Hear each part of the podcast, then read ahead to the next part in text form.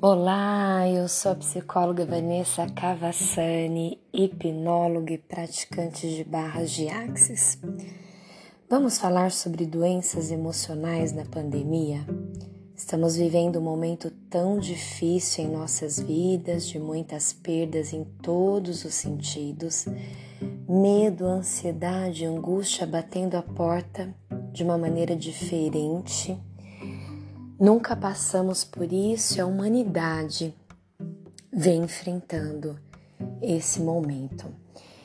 Então, esse podcast é para refletirmos sobre as doenças emocionais na pandemia. Vamos comigo? Primeiro passo importante que nós precisamos ter nesse momento é a consciência. É a primeira medida mais pertinente que precisamos buscar nesse momento. Dentro do nosso aparelho psíquico existe a consciência, a pré-consciência e o inconsciente. Eles se misturam em seus conteúdos, mas a consciência é aquela que nos traz a, o equilíbrio, a, a verdadeira compreensão das coisas que estão acontecendo e deveria ser uma compreensão de uma forma não distorcida. Por isso eu coloco que a consciência é a primeira medida.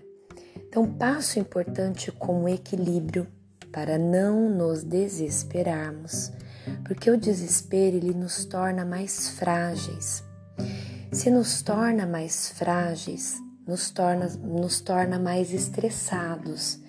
E aí abre as portas da nossa psique e do nosso psicossoma para adoecermos.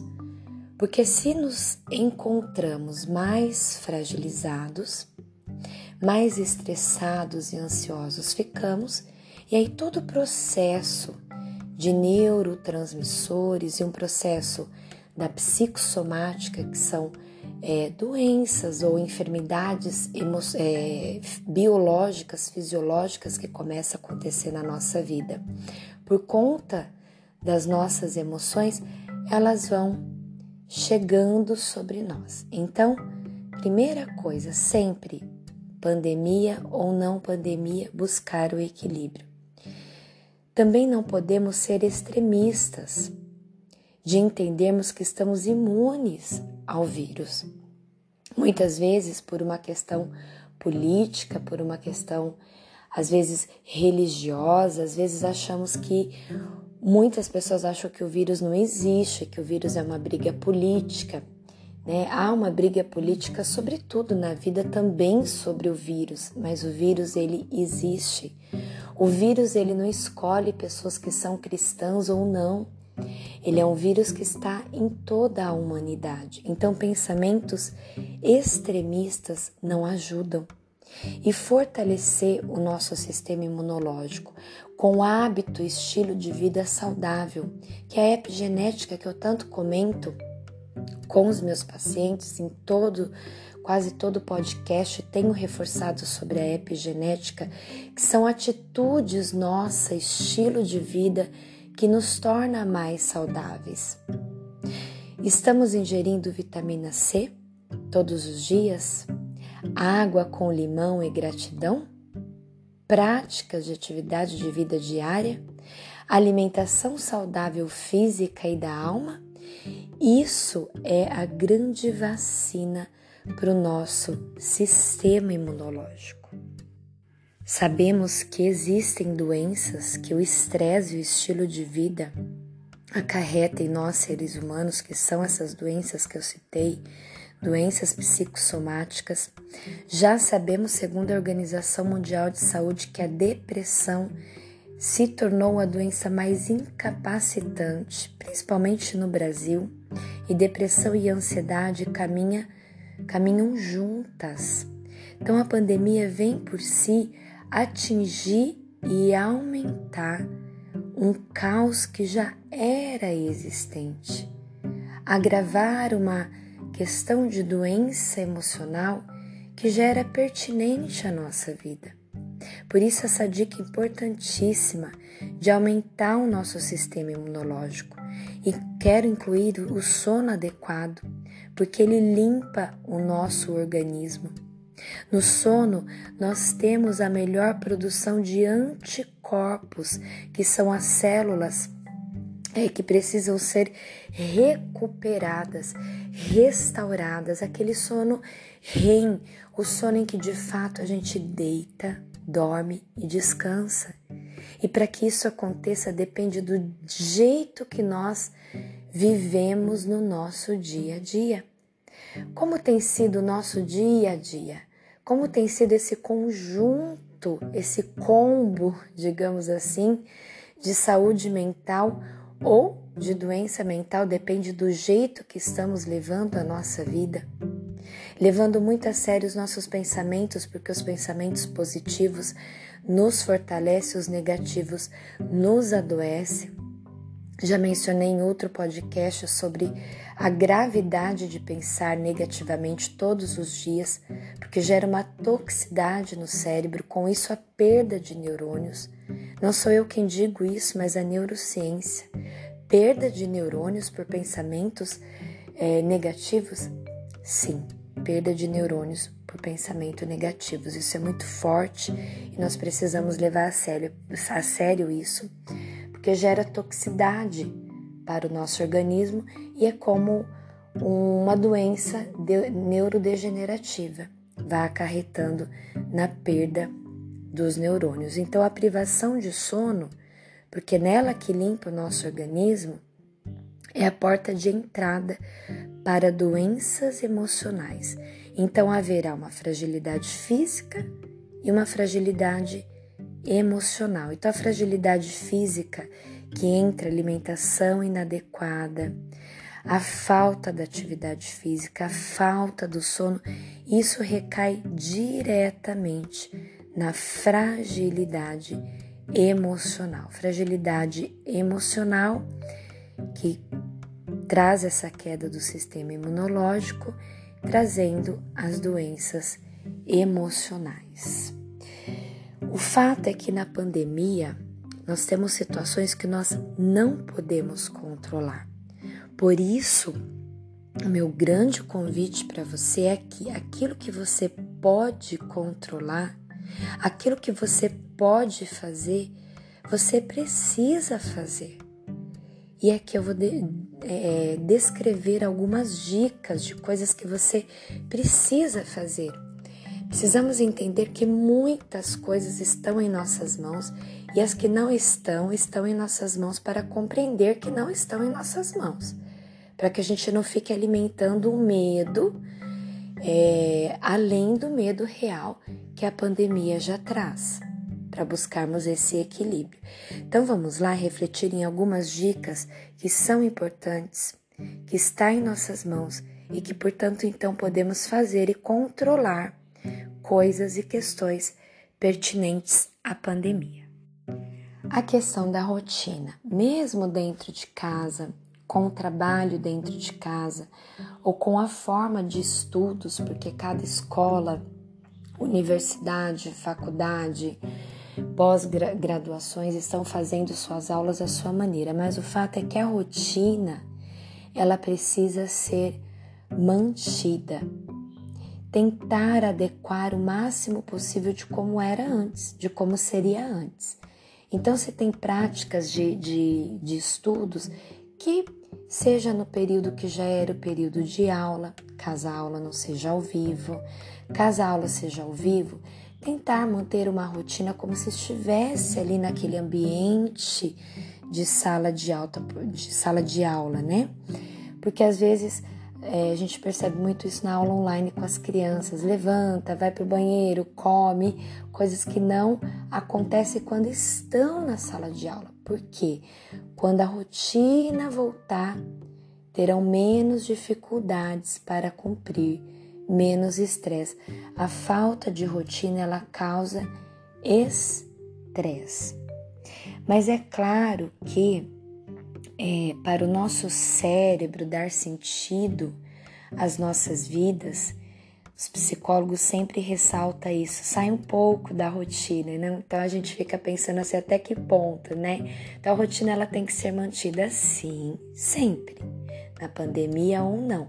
Mas também é importante sairmos um pouquinho da rotina, parar um pouquinho o tempo, fazer algo que a gente gosta muito, dando sentido ao nosso dia a dia. Então, durante a semana, no, no tempo em que você puder, de acordo com a sua vida, tira um tempinho para sair, para fazer uma coisa que você gosta, como não podemos sair da forma que gostaríamos, contemplar a natureza, parar um pouquinho, balançar, né? levar as crianças no balanço, até nós adultos, contemplar a natureza, enfim, fazer algo um pouquinho contramão das, dos protocolos que temos que seguir.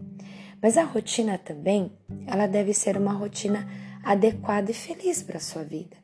Então, que seja uma rotina que você queira fazer, faça o que você gosta de fazer. É esse olhar que eu tenho da rotina, não um olhar de manter uma rotina por uma obrigação. Claro que muitas vezes as pessoas mantêm suas rotinas por obrigação, trabalham em lugares que não gostam, mas aí são reflexões existenciais que nós precisamos ter em nossa vida, mas fazer da nossa rotina o mais adequado possível.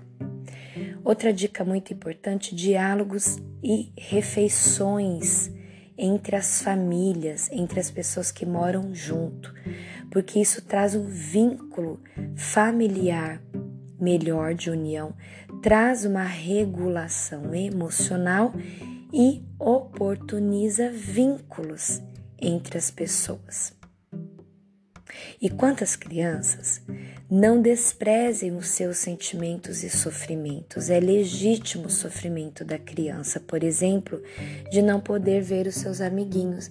Então as crianças e pré-adolescentes, eles estão sofrendo muito e às vezes nós adultos não conseguimos ter um olhar, poxa, né? Às vezes falamos assim, mas poxa, você vai ver o seu amigo depois, né? Para de reclamar. Mas é a vida da criança. Para nós, pensarmos a possibilidade de perdermos o emprego é muito forte. Para as crianças, pensar que estão tendo não estão tendo relação, o, convívio com seus amigos é a tragédia para eles. Então, legitimar um pouco o que as crianças estão sentindo nesse momento. Reserve também pelo menos 20 minutos por dia somente para os seus filhos. Devemos parar de catalogar como rebeldia e birra o sofrimento das crianças. 20 minutinhos. Será que é tão difícil reservarmos 20 minutos sem fazer nada só para estarmos com os nossos filhos, lendo um livro, ouvindo, conversando, exercendo diálogo? E atenção ao aumento de horas em que os filhos estão em jogos, internet, utilizando-se da ideia de que já não tem nada para fazer e aí a gente vai deixando eles no celular. E temos percebido que muito conteúdo ruim tem chegado à mente, às emoções das crianças, pelo tempo exagerado na internet e pelo fato de que eles estão tendo acesso a conteúdo que muitas vezes nós não sabemos e que são negativos e que têm gerado doenças emocionais, transtornos emocionais nas crianças, nos pré-adolescentes e adolescentes. Começa a ser construído ainda por uma sociedade e pensado por, pela sociedade científica o termo coronofobia, que é um, é um termo que começa a ser pensado. Ele ainda não faz parte do código de doenças mentais, né, que consta na classificação na DSM, por exemplo. Alguns pesquisadores nem gostam desse termo, porque afinal o medo diante do, do Covid, diante da pandemia, ele é um medo real. De fato, a morte e as perdas têm batido em nossas portas. Então, pensar que isso é doença talvez seja uma forma errado, errada mas há esse termo que tem sido levantado por conta de lutos, desempregos, né? É, como cuidar desse doente em casa. Então, tem se levantado esse termo, sim, do corono, né? Coronofobia, coronofobia, mas ainda não há relatos e estudos de que de fato a ciência concorda com essa definição. O fato é que precisamos, para uma boa saúde, termos bons hábitos e cada um tem passado esse momento da pandemia da, da sua maneira. Uns tiveram mais perdas do que outros, sim. Alguns não tiveram tantas perdas, mas ficam vivendo essas perdas através de pensamentos. Não perdi, mas posso perder? Sim mas é preciso aceitar que são tempos difíceis. Todos nós estamos no mesmo barco. Incertezas e perdas são dores legítimas.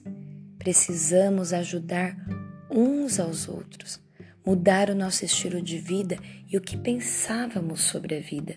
Por que pensávamos antes que tudo estava em nossas mãos? A pandemia vem trazer esse grande confronto existencial. Aonde que tudo estava em nossas mãos nunca esteve. Precisamos ser um agente transformador estender as nossas mãos com uma palavra amiga, com uma ajuda financeira, com uma ajuda de alimento físico, alimento espiritual. Cuidar do estresse para que não venhamos a chegar na fase de exaustão, porque a fase de exaustão do estresse, ela pode nos levar à morte. E um fato interessante e que ajuda nesse cuidado e nesse bem-estar com crianças e idosos é agregar o cuidado com bichinhos de estimação, por exemplo, para ter aí uma interação nesse isolamento social. E se não puder ter bichinho de estimação, uma dica importante: plantas. É, ou trabalhos terapêuticos, pintura, bordado, algo para ter um algo para cuidar nesse momento de isolamento e vazio existencial. Cuidar do outro e ter algo para cuidar de alguém, isso gera um bem-estar muito grande em nossas vidas. Precisamos aumentar a dopamina e o altruísmo, o cuidado e o amor nos traz isso, esse aumento da dopamina, nos traz bem-estar, saúde e alegria. Então, espalhar o bem, se dirigir às necessidades do outro. Muitas vezes não, não podemos estar é, diretamente com as outras pessoas, mas podemos de alguma forma nos mobilizar diante da necessidade do outro, vamos começar a fazer isso. E aí, fazendo isso, aumentamos e espalhamos o bem e, de uma forma é, neurocientífica, aumentamos a dopamina em nossas vidas e vamos nos sentir, com o aumento da dopamina, mais felizes mas se atente sempre aos sinais de ansiedade e estresse. Comece a trocar a crítica. O vírus ele vem carregado de preconceito. Ao sabermos que determinada pessoa contrai o vírus, logo pensamos, ela não se cuidou, ela é uma irresponsável. E o vírus ele está aí, qualquer um de nós podemos pegar. Até a pessoa que tem levado até ao extremo de um cuidado para não contrair o vírus, pode contrair. Vamos trocar a crítica, o condena, a condenação, o julgamento. Vamos trocar isso porque isso traz culpa. Vamos trocar a crítica por curiosidade, por reflexões, o que podemos fazer diante de tudo isso? Já é tão pesado as famílias que estão passando pelo vírus. Vamos parar de julgar, de apontar o dedo. Lembre-se, quando a gente aponta um dedo para a pessoa, tem outros três voltados para as nossas vidas. Claro que há pessoas sim consequentes que não estão fazendo o seu papel e sempre haverá isso para todos os casos enquanto a humanidade existir. Mas eu reforço, não julgue quem contraiu o vírus, não condene que determinadas pessoas morreram por conta de outras pessoas.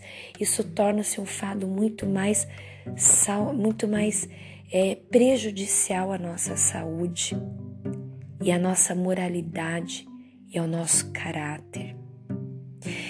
Inclusive, a Organização Mundial de Saúde já traz uma questão de saúde mental como pandêmica, porque aumentaram os problemas e as doenças emocionais e os quadros de psicopatologias. Porque aquela questão de olhar uma psicopatologia de uma ordem genética já tem sido caído por terra. Nós adoecemos sim. Nós buscamos ou não pelo adoecimento também. Então houve um aumento. E o Brasil hoje é o país considerado com maior nível de ansiedade da América Latina. Então o cérebro ele precisa, sabia que ele precisa de uma matéria-prima para ele ser saudável? Qual é essa matéria-prima? Vamos buscar essa matéria-prima? Porque o nosso país ele é considerado com maior nível de ansiedade, nós precisamos nos cuidar. Então, matéria-prima para que o seu cérebro seja saudável. Positividade, como eu falei, por conta dessa pesquisa, que eu vou explicar melhor como funciona. Gratidão, cuidar da saúde como um todo, física, mental, espiritual. Não adianta cuidar só da, da parte física, só da parte mental, só da parte espiritual. É um conjunto. Fixar o olhar naquilo que nos dá esperança. Comece a recordar de coisas que dá esperança para você. O cérebro ele vai sendo moldado por aquilo que nós dedicamos mais tempo. Portanto, se focarmos em coisas boas, que nos dá esperança, ele vai se dedicar a fazer isso e ler as coisas sempre dessa maneira, por esse ângulo positivo. Vamos voltar na pesquisa que eu havia mencionado?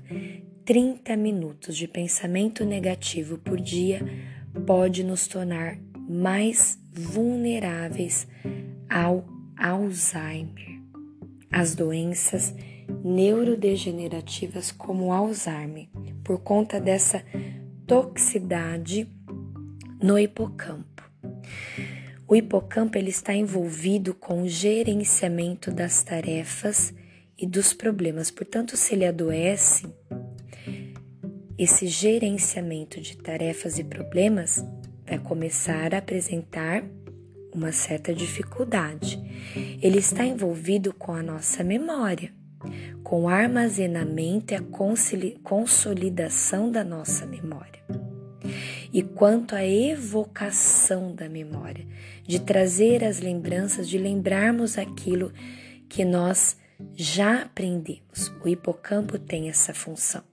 Então, se pensarmos de forma negativa, vamos gerar essa toxicidade no hipocampo, portanto, vamos ter esse problema de falha de memória, de evocação dessa memória, de armazenamento, consolidação dessa memória.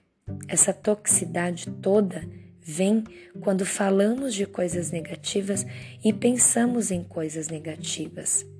Isso faz com que se tenha um aumento de cortisol, levando a repetição de problemas, problemas, problemas, trazendo morte neuronal. E o que acontece no Alzheimer? A morte neuronal. Entende como é sério pensar de forma negativa?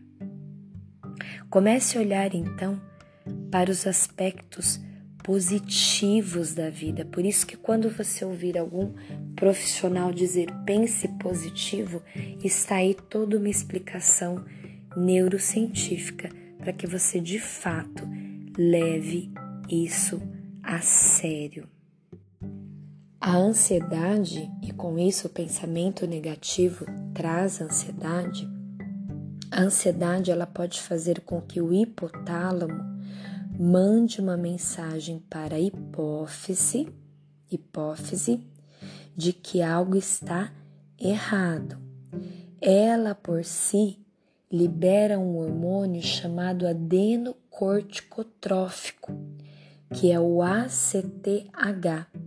E esse hormônio, o ACTH, ele chega nas glândulas renais, são as suprarrenais, começando então a liberação, né, de adrenalina, noradrenalina, cortisol.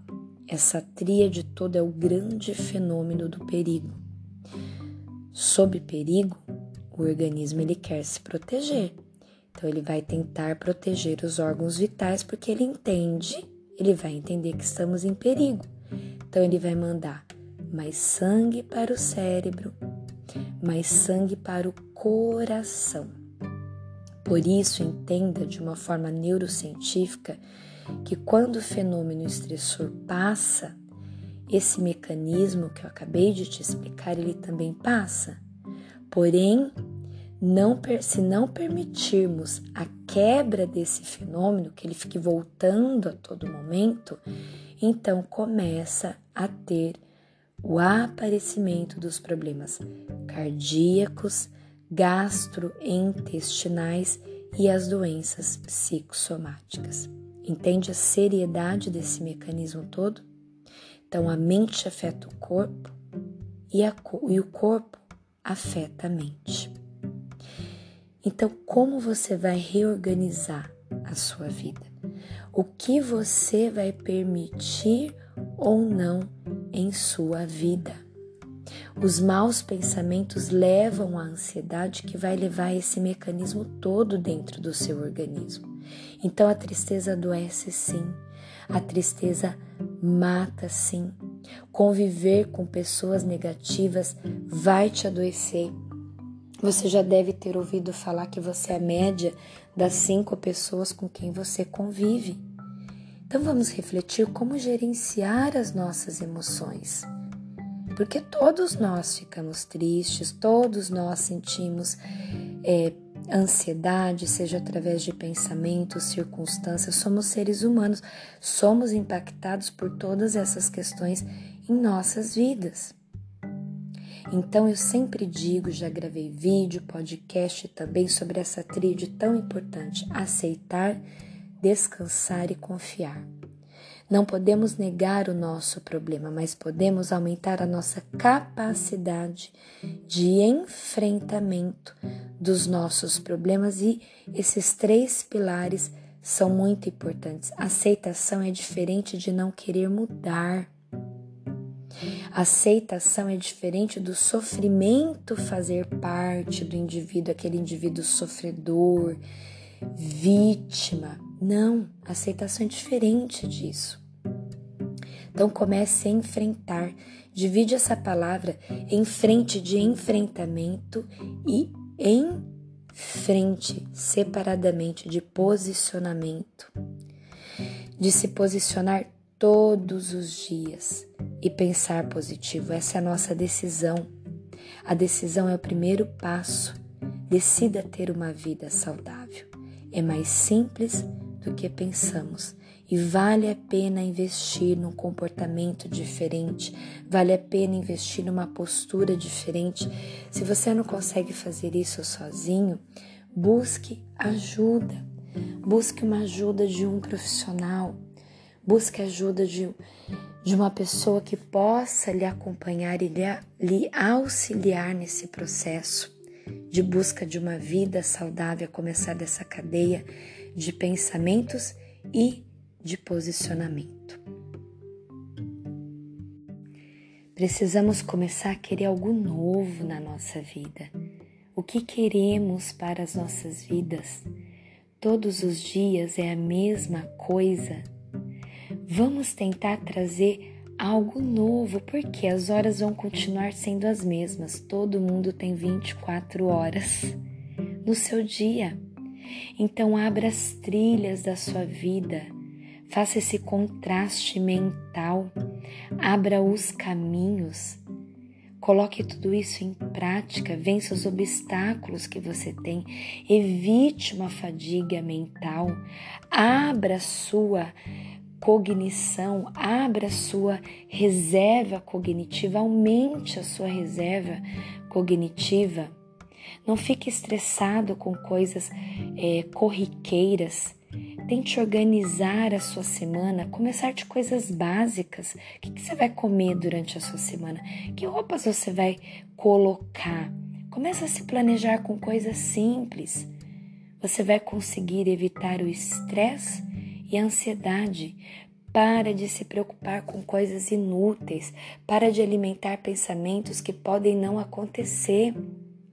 Para de ficar pensando em coisas ruins.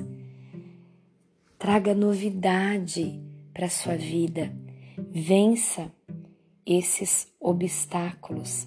Seja diferente. Eu espero que com esse podcast, com essas reflexões, eu tenha ajudado a sua vida. Esse podcast foi um pedido. Falar sobre a pandemia foi um pedido de um amigo meu eu quero reverenciar o seu nome, Cássio Menechelli. Quero lhe agradecer por ter me solicitado a gravar um podcast sobre isso. E também me coloco à disposição de sugestões de temas. Eu tenho as minhas redes sociais. Fique à vontade, me sugira um tema que eu irei elaborar e trazer num podcast com honra. Que Deus abençoe a sua vida, Cássio, que Deus abençoe a vida de todas as pessoas que vão ouvir esse podcast. Que Deus traga conforto, renovo e esperança para toda a humanidade e principalmente as pessoas que tiveram perdas é, significantes nesse momento da pandemia. Que Deus abençoe a sua vida.